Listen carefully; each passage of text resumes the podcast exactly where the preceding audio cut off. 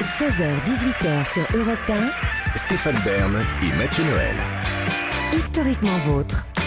Aujourd'hui, dans Historiquement Vôtre, on réunit trois dames qui ont trahi. Après la maline chez Mathilde Carré, vous nous brossez, Mathieu, le portrait d'une traîtresse plus proche de nous, mais qui a des circonstances atténuantes. Oui, alors pourtant, sur le papier, elle n'en a pas, car déjà, toute trahison est moche, mais la pire des trahisons, c'est quand une sœur trahit son frère, ou inversement, quand David, par exemple, dément avoir jamais couché pour réussir et ajoute Mais ma grande sœur, en revanche Voilà, trahir un frère ou une sœur en temps normal, c'est vraiment dégueulasse. Sauf cas particulier, en voici un, celui de Astrid Holleder. Astrid a déjà une première circonstance atténuante, en tout cas aux yeux de Stéphane, elle est née en Hollande. Pays leader en termes d'éolien, avec notamment le plus grand parc offshore d'Europe. Je vais vomir. Oui, non, Tu m'en parles, je vais mais on vomir. va pas en parler, c'est juste je dis comme ça. Un pays qui en outre ne brille ni par ses paysages, ni par sa gastronomie, et dont les ressortissants ont tendance à fuir à la première occasion pour s'installer dans un pays moins chiant, comme le prouve le destin de Dave. Ah non, mais c'est horrible. Bien sûr, les- c'est un résumé assez court hein, de la. Oui, effectivement. Astrid Holleder est donc originaire des Où elle est plus célèbre encore que la reine Béatrix. C'est une avocate et écrivaine, mais sa notoriété, elle la doit surtout au fait qu'elle est la sœur d'un des plus grands criminels néerlandais, Willem Holleder, dit Neus, soit le nez, non pas parce qu'il est un odorat surdéveloppé comme dans le roman Le Parfum, mais juste parce qu'il a un gros pif. Parmi ses principaux forfaits, avoir organisé en 1983 l'enlèvement de Freddy Heineken, héritier de la célèbre marque de bière, avant d'élargir son, champ professionnel et devenir carrément meurtrier, puis carrément chef de gang avec zéro scrupule, puisqu'il commanditera notamment le meurtre de son meilleur ami et également celui de son beau-frère. Astrid, sa sœur donc, après avoir longtemps été sa confidente et après avoir tenté maintes fois de le ramener dans le droit chemin, se décidera finalement à témoigner contre lui à son procès en 2005. Depuis, la vie d'Astrid est, en termes d'insouciance, l'exact inverse de la vie d'Olivier Pouls. Oui, qui va gaiement sur les chemins de cave à vin en bar à champagne pour une raison simple, il n'a pas d'ennemis. Bon, à part peut-être le type qui avait écrit à la rédaction pour dire, je cite, que l'émission était super sauf Pouls qui est con. Mais sinon, il est insouciant. Ce n'est pas du tout, du tout le cas d'Astrid qui, depuis le procès, ne sort jamais sans son gilet pare-balles. Chaque semaine, elle change de coupe de cheveux pour brouiller les pistes. Elle vit cachée, s'interdit les promenades au parc, les dîners au restaurant. Elle ne peut même pas non plus aller faire ses courses elle-même ni aller chercher sa petite fille à l'école. Pourquoi? Eh bien parce que depuis sa prison, Neus tient toujours les ficelles du grand banditisme hollandais et il a mis un contrat sur la tête de sa sœur. C'est pas très gentil. Comme vous dites, Stéphane, c'est pas très gentil, mais vous allez voir que Willem n'est globalement pas quelqu'un de très gentil. Astrid raconte Je vis avec la peur qu'on me tire dessus, je prends toutes les précautions, mais je ne me fais pas d'illusions, je sais qu'ils finiront par avoir ma peau. Son histoire, elle la raconte dans Judas, un livre retraçant l'histoire de sa sympathique famille, succès d'édition qui se vend à 500 000 exemplaires aux Pays-Bas, et Steven Spielberg a même acheté les droits d'adaptation. Sa famille, parlons-en. Le père d'abord, décrit comme violent, tyrannique, alcoolique et ouvrier chez Heineken, ceci excusant peut-être cela.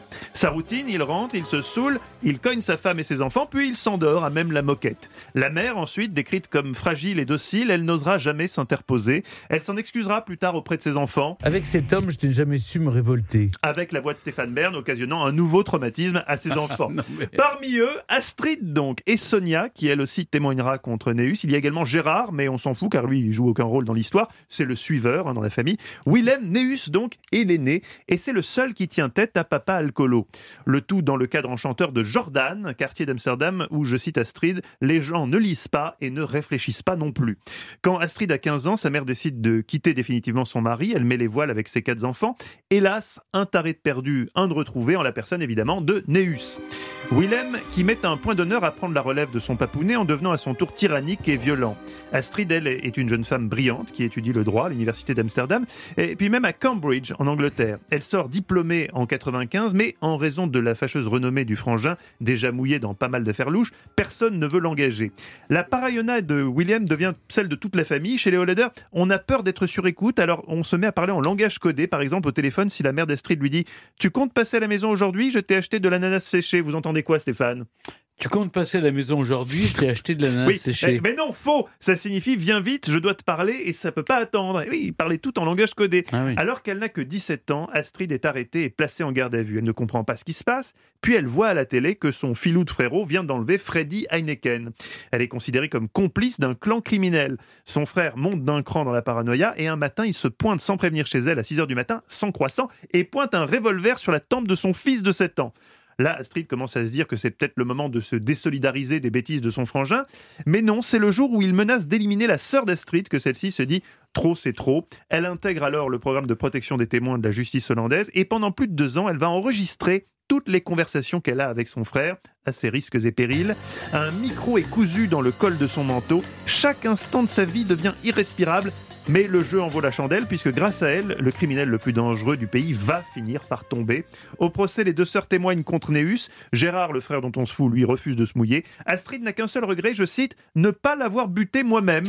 Ajoutant qu'à présent, elle aussi, quelque part, est en prison, d'autant qu'elle craint aussi pour la vie de sa fille, qui est aujourd'hui une présentatrice télé célèbre aux Pays-Bas. Elle ne peut donc pas aussi facilement se cacher que sa maman. Or, depuis sa prison, Néus a toujours le bras long et peut toujours commanditer des meurtres, ce qu'il a fait d'ailleurs, notamment celui de son ex-petit ami et celui d'un journaliste trop curieux. Depuis sa cellule, il aurait même organisé un casting de tueur à gages. En plus, il a tout le temps de peaufiner les détails hein, de ses assassinats, puisque lors d'un nouveau procès en 2019, il a pris perpète pour l'organisation de cinq autres meurtres. L'avocat général avait dit On peut aussi l'empaler, lui couper la tête, le brûler, lui arracher le cœur, le démembrer, le faire bouillir dans du vin. Mais finalement, le juge a estimé que la perpétuité, ça suffirait, surtout que le vin hollandais, quand même, c'est contraire à la Convention de Genève sur la torture. Bravo Mathieu, tout était parfait. Tout était à vrai. part les quatre enfants. Mais bon, il n'y a pas d'ess à Oh, 4. et c'est la deuxième fois que je le fais. Oui. Vous mais- méri- Je méritais que vous m'enleviez un point au quiz pour ça. Ça fait deux fois que je dis, je ne sais pas pourquoi. Non, non, quatre. enlevez, enlevez-lui un point au quiz. Non, mais enlever un, S surtout. Oui, je vais, je vais commencer par enlever le S, bien sûr, mais ensuite il faudra m'enlever un point aussi. Ce ne serait que justice. Europe 1, historiquement vôtre.